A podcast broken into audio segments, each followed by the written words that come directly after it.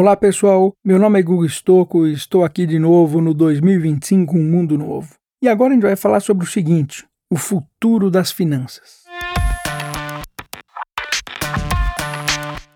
Então a gente já falou bastante um pouquinho sobre o futuro do dinheiro, a gente falou bastante sobre blockchain, a gente falou sobre vários conceitos. Então vamos começar a juntar um pouquinho desses conceitos, vamos trazer um pouquinho de história e vamos começar a entender o que está acontecendo no mundo hoje e o que vai acontecer amanhã. Né? Então é muito importante que a gente tenha tudo isso em volta do nosso redor. Então vamos começar pelo dinheiro. Tá? Dinheiro é uma coisa muito interessante, né? porque dinheiro, pensa o seguinte, de todos os seres que existem no mundo, né, é a história mais bem contada. É uma história que todo mundo acredita. Então não importa se você está no Brasil, na Indonésia, na África ou em qualquer outro lugar, todos adoram o dinheiro. Todo mundo gosta de dinheiro, todo mundo entende o que é o dinheiro. Não importa em que formato, não importa se eu estou falando de uma nota, se eu estou falando de ouro, se estou falando no que for, né, é a história mais bem contada pelo homem. E na verdade é o seguinte: a gente pode entender dinheiro também como uma grande rede social, né? Porque na verdade o que é uma rede social? Uma rede social é o quê? É uma troca de mensagens, na é verdade. A gente acredita naquilo, as pessoas trocam ideias, mensagens, e o dinheiro é uma grande troca, troca de valores. Então, se eu acredito que aquele papel vale alguma coisa e eu troco aquele papel por um relógio, por comida, seja por o que for, por uma viagem. Então, as pessoas acreditam naquele valor acreditam naquele papel e elas trocam. Então, é muito interessante, vamos entender isso como história, né? Dinheiro como uma rede social, né? E como uma história bem contada pelo homem. Porque na prática, na prática, dinheiro não vale nada, né? Convenhamos, né? O que, que está por trás do dinheiro? Está do dinheiro só tem uma história, não tem nada referente a isso. É, muitas pessoas podem dizer, não, teve uma época que existia o lastro, né? O dinheiro tinha lastro. Qual era o lastro? O dinheiro, o ouro. O que, que é ouro? Para que, que serve o ouro? Ouro também não serve para nada. Foi uma história bem contada, porque as pessoas falam, pô, não, ouro é legal, já que ele é escasso, então ele vale alguma coisa, porque eu digo que vale. Tá? Se eu dizer que ele não vale, ele também não vale. Se a história for mal contada, ele também deixa de valer. Então, mesma história, né? Dinheiro e valor está sempre né, na história que a gente conta e a história que as pessoas acreditam. Agora vamos entender um pouquinho de tudo isso. Então lá atrás começou com o escambo, né? A gente fazia lá o escambo, né, não conseguia dividir o porco né, com arroz, teve que inventar um formato, então teve vários formatos, então você teve o sal, por exemplo, então sal era uma forma fácil né, de você né, conseguir controlar, então tinha um punhadinho de sal aqui, eu conseguia ver o peso, conseguia trocar. Depois veio o ouro, por exemplo, do ouro a gente transformava em moeda, com moeda a gente podia trocar de um lado para o outro. Depois vinha no banco, quando o próprio banco fazia né? Você deixava o seu ouro lá dentro, ele fazia um papelzinho que era o equivalente ao dinheiro. Então você teve vários formatos aí durante a humanidade de tudo isso. Agora é interessante entender alguma coisa, né? Como essa história, conforme é, é, você começa a ela começa a ser mal contada, começa a ter problemas. Então, por exemplo, vamos falar de Roma. Roma foi um império, um império maravilhoso. E por que que Roma caiu? Né? Tem vários motivos que Roma caiu, mas tem um motivo principal tem um motivo, um dos motivos, mas que ele é muito importante, que foi o seguinte: uh, Roma fazia o quê? Roma precisava crescer. Então ele ia com seu exército conquistando né, outros locais. Toda vez que ela conquistava um local novo, ela pegava toda aquela riqueza, trazia para dentro de Roma, né, e aquilo ia acontecendo. Então Roma pegava o ouro, transformava em moeda, e com aquela moeda ela pagava os seus soldados. E isso ia acontecendo constantemente. Né? Então ela ia lá, conquistava, pegava mais ouro, transformava em moeda, pagava os seus soldados, tinham mais soldados, mais conquista e essa bola ia crescendo cada vez mais. De repente, quando você deixa de conquistar, o que, que acontece? Ou você diminui a velocidade de conquista, você acaba tendo menos ouro, né? Porque você cresceu bastante, tem bastante ouro em circulação, você passa a ter menos ouro. Mas daí você percebe o seguinte: peraí, e se eu imprimir a moeda com o brasão oficial aqui e colocar menos ouro? Vamos colocar metade ouro, metade cobre. E faço isso. E as pessoas continuam aceitando. Olha que legal. Em outras palavras, elas estão aceitando mais o brasão do que o ouro em si. Então, vou imprimir mais moedas. Começa a imprimir mais moedas, começa a ter mais exército, mais conquistas. E por aí vai indo. Então, vou tirar mais ouro, vou colocar mais cobre, menos ouro, porque está entrando menos ouro, e continuo pagando mais pessoas e mais soldados. De repente, né, para de crescer. Quer dizer, não tem mais o que conquistar. O que já foi conquistado já foi conquistado. Depende, você não consegue conquistar mais coisas, você continua imprimindo esse dinheiro. Então, de repente, vem um soldado que vai lá numa vendinha, vai lá comprar o seu pão, fala, dá sua moedinha para comprar o pão. O dono da vendinha fala: não, não, não aceito a sua moeda, não. Eu quero três. O cara fala: não, mas sempre custou uma moeda. Fala: não, tem muitas dessas moedas por aí. Eu não aceito, não. Ou é três moedas ou eu não vendo pão. Em outras palavras, você acabou de ver o fenômeno chamado inflação. E aí, o que, que significa? Isso começa a virar uma bola de neve, essa moeda começa a não valer nada porque ela não tinha ouro, ela tinha muito cobre, a inflação começa a crescer, o soldado passa a não aceitar mais o salário nessa moeda, você não tem mais como pagar os soldados, você não tem mais como crescer, a coisa explode e vira um estopim e Roma acaba por causa disso. Então, olha o perigo da inflação. Por isso que é importante, né, quando a gente está vendo a economia de uma maneira geral, né, por que a gente não imprime dinheiro e dá para todo mundo? Porque se a gente imprimir dinheiro e dá para todo mundo, as pessoas param de aceitar esse dinheiro. E aí, obviamente, você tem inflação e o seu dinheiro para de valer. Mas tudo bem, teve lá a morte de Roma, depois a gente vem na economia moderna, a gente tem o ouro, então coloca o ouro, emite o dinheiro, tem o, o lastro do dinheiro em ouro, ótimo. De repente vem Bretton Woods, né, o acordo de Bretton Woods diz o seguinte: olha, não, agora não, eu posso imprimir dinheiro e esse dinheiro não está mais lastreado em ouro. Tá? Isso aconteceu nos Estados Unidos. Quando isso aconteceu, né, o dinheiro deixa de ter um lastro e essa história passa a estar lastreada, na verdade, na política econômica de cada país. Então você passa a ter que acreditar naquilo, né? Aquele dinheiro passa a ter o lastro e você fica aí meio que né, acreditar no que as pessoas falam. Mas até aí tudo bem. O que, que os Estados Unidos faz para que as pessoas façam com que o dólar seja a grande moeda global? Porque se você tem na sua moeda uma grande moeda global, você pode imprimir essa moeda mais do que os outros porque vai ser mais difícil você ter inflação, né? Porque se eu aceito a moeda no Brasil, na Europa, na China, em qualquer lugar, em outras palavras, se o comércio global é feito em dólares, né? Eu, quanto, eu posso imprimir dólares à vontade, porque até gerar inflação vai demorar um pouco. Ok? Então o que os Estados Unidos faz? É o seguinte: o que estava movendo o mundo na época? O petróleo. Tudo precisava do petróleo. Né? Com o petróleo você movia as fábricas, com o petróleo você fazia gasolina, com o petróleo você faz o plástico e por aí vai. E a tensão de guerras né? lá no meio do Oriente Médio, aquela coisa toda. Vem os Estados Unidos para a Arábia Saudita e fala o seguinte: olha, eu te protejo, ninguém vai vir te atacar aqui, só que é o seguinte: você vai ter que vender o petróleo em dólares.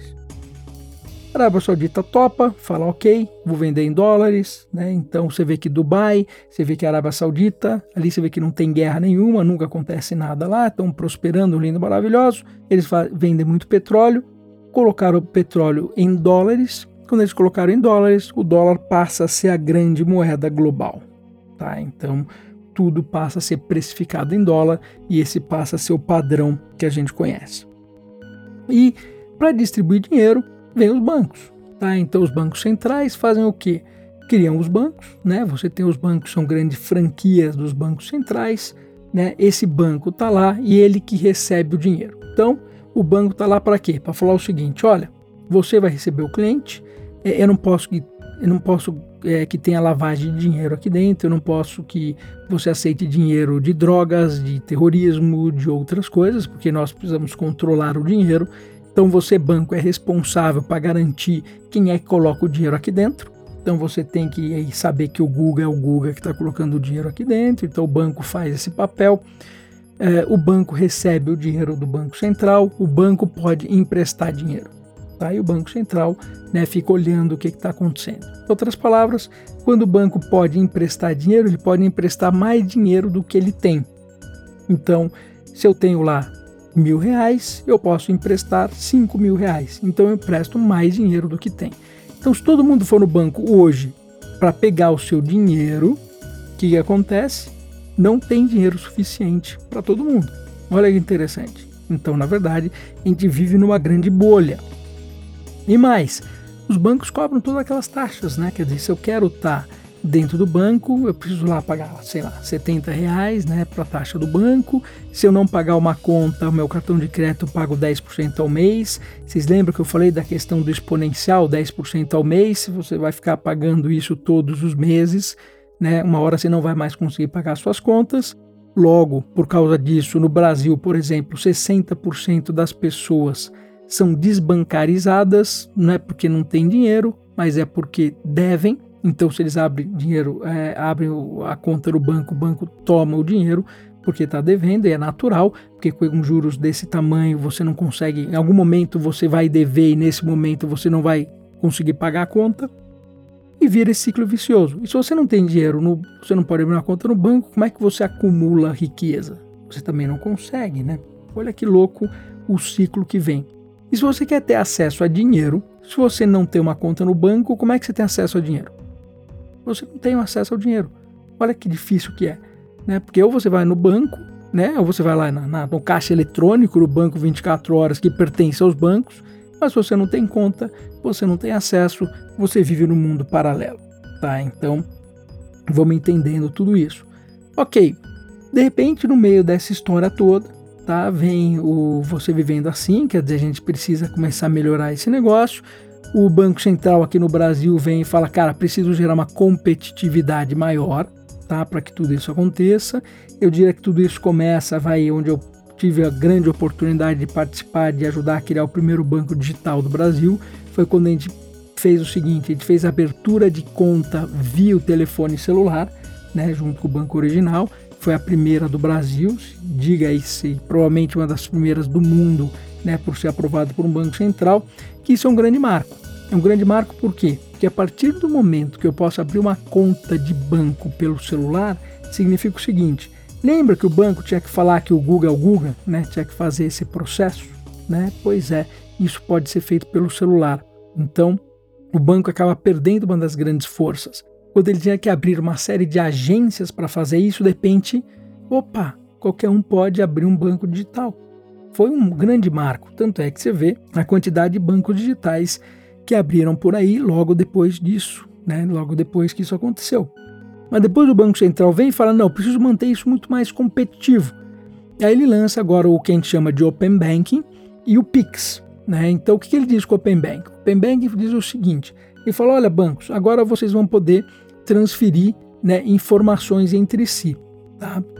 Por que, que ele fez isso? Vamos entender então que esse é um processo importante. Isso começou lá na Europa.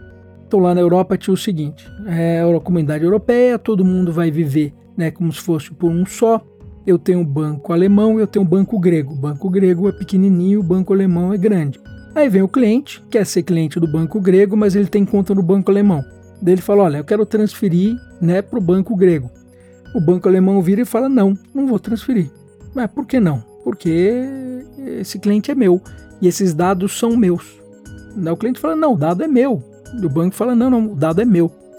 Então, lá na Europa, para resolver esse problema, eles fizeram uma lei né, que chamava GDPR, que diz o seguinte: não, não, esse dado, o dado pertence ao cliente. Então, banco, o dado do cliente pertence ao cliente, ele não é seu. Então, dado é do cliente. Então, se o cliente pediu o dado, você é obrigado a entregar para ele. E entregar como? É aí que foi feito o Open Bank. Então foram as regras e o formato de como que o banco alemão vai entregar esses dados para o banco grego. Com isso ele gera competitividade. Então, aqui no Brasil aconteceu a mesma coisa. Então a gente criou o Open Banking e criou o LGPD. Então a Lei de Proteção de Dados diz que os dados pertencem ao cliente Tá? E o Open Banking diz como que um banco vai transferir os dados para o outro. Com isso, a gente gera competitividade, porque até então era muito difícil eu tirar minha conta do Itaú, do Bradesco, né, ou de qualquer outro banco. Que eu ia transferir minha conta, eu não podia fazer isso, porque primeiro eu falava que o dado pertencia ao banco. Então teve que vir a lei para falar que o dado era meu. Né? Então, sei lá, se, por exemplo, olha, olha que interessante, né? O guia bolso faz o quê? Ele simplesmente existe para ele ler o seu saldo e explicar o que está acontecendo. Olha, olha que coisa louca, né? Quer dizer, eu sou cliente de um banco e eu não sei o que está acontecendo lá dentro. Eu preciso de uma outra empresa para explicar o que está acontecendo para você ver como as coisas são. A gente precisava mudar isso. Então, com o Open Banking, ele diz o seguinte: olha, o dado é do Google, o Google pode pedir esse dado e o Open Banking diz: olha, agora você, banco pode transferir nesse formato os dados. E digo mais, aí veio o Pix que diz o seguinte: olha, agora todo mundo pode transferir dinheiro para todo mundo. Então, eu posso criar minhas wallets, né? Então, posso transferir dinheiro num custo muito, muito, muito baixo. Então, significa que vai ter que pagar 10 reais de TED ou 10 reais de DOC. Eu transfiro o dinheiro sem pagar nada. Né? E não preciso ser só o banco, eu posso ser um wallet para estar tá fazendo isso. Aí veio o Banco Central também e cria sociedade de crédito direto. O que, que significa isso? Significa que eu posso emprestar o meu dinheiro. Então, se eu sou uma empresa, eu posso emprestar o meu dinheiro. Se eu sou uma pessoa, eu posso emprestar o meu dinheiro também. Tá? Então, com tudo isso, você gera uma competitividade. Para quê? Para que a gente gere tudo isso muito forte, né? comece a, a tirar esse monopólio e comece a circular o dinheiro e modernizar a economia como um todo. Enquanto isso, a gente vai lá na China, o que está acontecendo? Lá a gente tinha o WeChat e o Alipay, que são os wallets, onde é, a China pulou a fase do cartão de crédito, né, porque ela não teve tempo de construir a infraestrutura de cartão de crédito, ela pulou direto para os wallets. Os wallets dominaram a China, então todo mundo paga tudo por wallet, né? Então a, matou o dinheiro, não tem dinheiro na China, é tudo feito pelos wallets, né? Alipay e WeChat. Aí o Banco Central Chinês falou: pô, isso está muito legal, só que assim, eu preciso controlar essa moeda. Eu não posso estar na mão das empresas, essa moeda digital não pode estar na mão das empresas. Ela foi lá e criou o DCEP, né, que é a sua moeda de banco central, que está testando hoje já em 15 estados. Então, a China lança sua moeda digital, onde ela faz o quê? Ela já manda o dinheiro diretamente, né, tirando todos os intermediários do meio do caminho, e esse dinheiro vai direto para o wallet do chinês. Só que aí a China tem o controle total do que está acontecendo. É um, praticamente um blockchain centralizado. Então ela tem esse controle e fica muito mais fácil, muito mais barato também para ela trabalhar. Óbvio que isso traz outros problemas, como por exemplo, ela aperta um botão e ela tira, ela congela todo o patrimônio de alguém. Mas vamos deixar isso para uma outra discussão. Então, isso vem acontecendo na China. E no Ocidente veio o Facebook com a Libra, conforme eu já falei para vocês em alguns outros episódios, lança, né, veio lançar a Libra, tentou lançar ali criando um fundo de moedas, isso não foi aprovado, mas foi aprovado a Libra lastreada no dólar. Quer dizer, Facebook, você não pode brincar de Banco Central, Facebook siga o dólar que eu deixo que você opere. Então, Facebook com 2,5 bilhões de pessoas está lançando a sua moeda digital, né, que vai deixar disponível a moeda lastreada em dólar. Em outras palavras, eu recebo meu salário aqui no Brasil, já já vou poder transferir esse meu salário para o 9, que é o wallet do Facebook, ou para o próprio WhatsApp, meu dinheiro já está dolarizado e posso pagar qualquer pessoa no mundo, né, sem pagar nem câmbio, né, e, e sem pagar TED, DOC ou nada. Então está vendo o que está acontecendo. Quer dizer, a China lançando a moeda digital dela, o Facebook lançando a sua moeda e o Brasil lançando o Pix e começando, né, o que? A criar essa moeda digital também. Então a gente percebe que esse movimento está acontecendo muito forte. Quando esse movimento começa a acontecer muito forte, o que, que significa? A gente já viu que os outros bancos centrais também estão fazendo a mesma coisa. Então é o seguinte: é, é muito claro né, que o dinheiro vai sumir, é muito claro que o banco vai deixar de ter esse papel de intermediário tão forte que a gente conhece, e é muito claro que o dinheiro vai ficar digital. Então a gente vai, ter algumas moedas. A gente vai ter uma moeda corporativa, que vão ser a moeda das empresas, tá? Por exemplo, a moeda do Facebook. Pode ser que a gente tenha outras moedas saindo por aí, moedas da Tencent chinesa ou até moedas do Google, por aí vai. Você vai ter moedas né, de países, como por exemplo essa moeda da China e as N outras moedas que os países estão querendo criar. Você vai ter as stablecoins, né, que são moedas lastreadas em ativos, como por exemplo ouro né, ou diamante. Você vai ter moedas também lastreadas em ativos, né, como por exemplo empresas, né, que são os tais os security tokens. Você vai ter moedas lastreadas em serviço, né, como pagamento, por exemplo, security token. Você vai ter moedas descentralizadas como o Bitcoin, que é aquelas que não estão na mão de ninguém. Então a gente está começando a criar um mundo, né, que você vai ter uma série de opções que acontece quando você tem todas essas moedas? Significa o seguinte: se eu tenho moeda digital do real, por exemplo, e se a política econômica do real está indo bem, ela valoriza perante as outras moedas. E eu passo a tradear essa moeda do real em tempo real com qualquer moeda. Eu posso vou ter um valor de real e Bitcoin. Eu vou ter um par, né, entre real e Bitcoin. Eu vou ter um par entre real e dólar. Eu vou ter um par entre Bitcoin e Libra. Eu vou ter um par entre Libra e real e por aí vai. Então vai começar a ter essa, esse tipo de paridade. Então olha que interessante que isso, o que, que isso faz? Além de substituir os bancos, né, nessa história toda, isso meio que causa uma grande globalização, né? Porque tudo que a gente tem hoje, toda vez que você vai fazer um câmbio de moeda, processos e etc, vai estar tudo preso dentro dos seus smart contracts, né? Então quer dizer, eu com meu wallet, que nem quando você pega o Uber hoje, né, e você pode pedir o Uber com o mesmo aplicativo em qualquer lugar do mundo, você provavelmente vai ter um wallet que vai usar o dinheiro em qualquer lugar do mundo. E qualquer tipo de dinheiro. Né? Não importa se é o seu real digital, se é o seu Bitcoin, se é a sua moeda corporativa ou se é o seu stablecoin. Então isso é uma coisa muito interessante. E a gente como país também tem um ponto interessante, porque a partir do momento que eu emito a moeda, o que, que significa? Primeiro que é muito mais barato.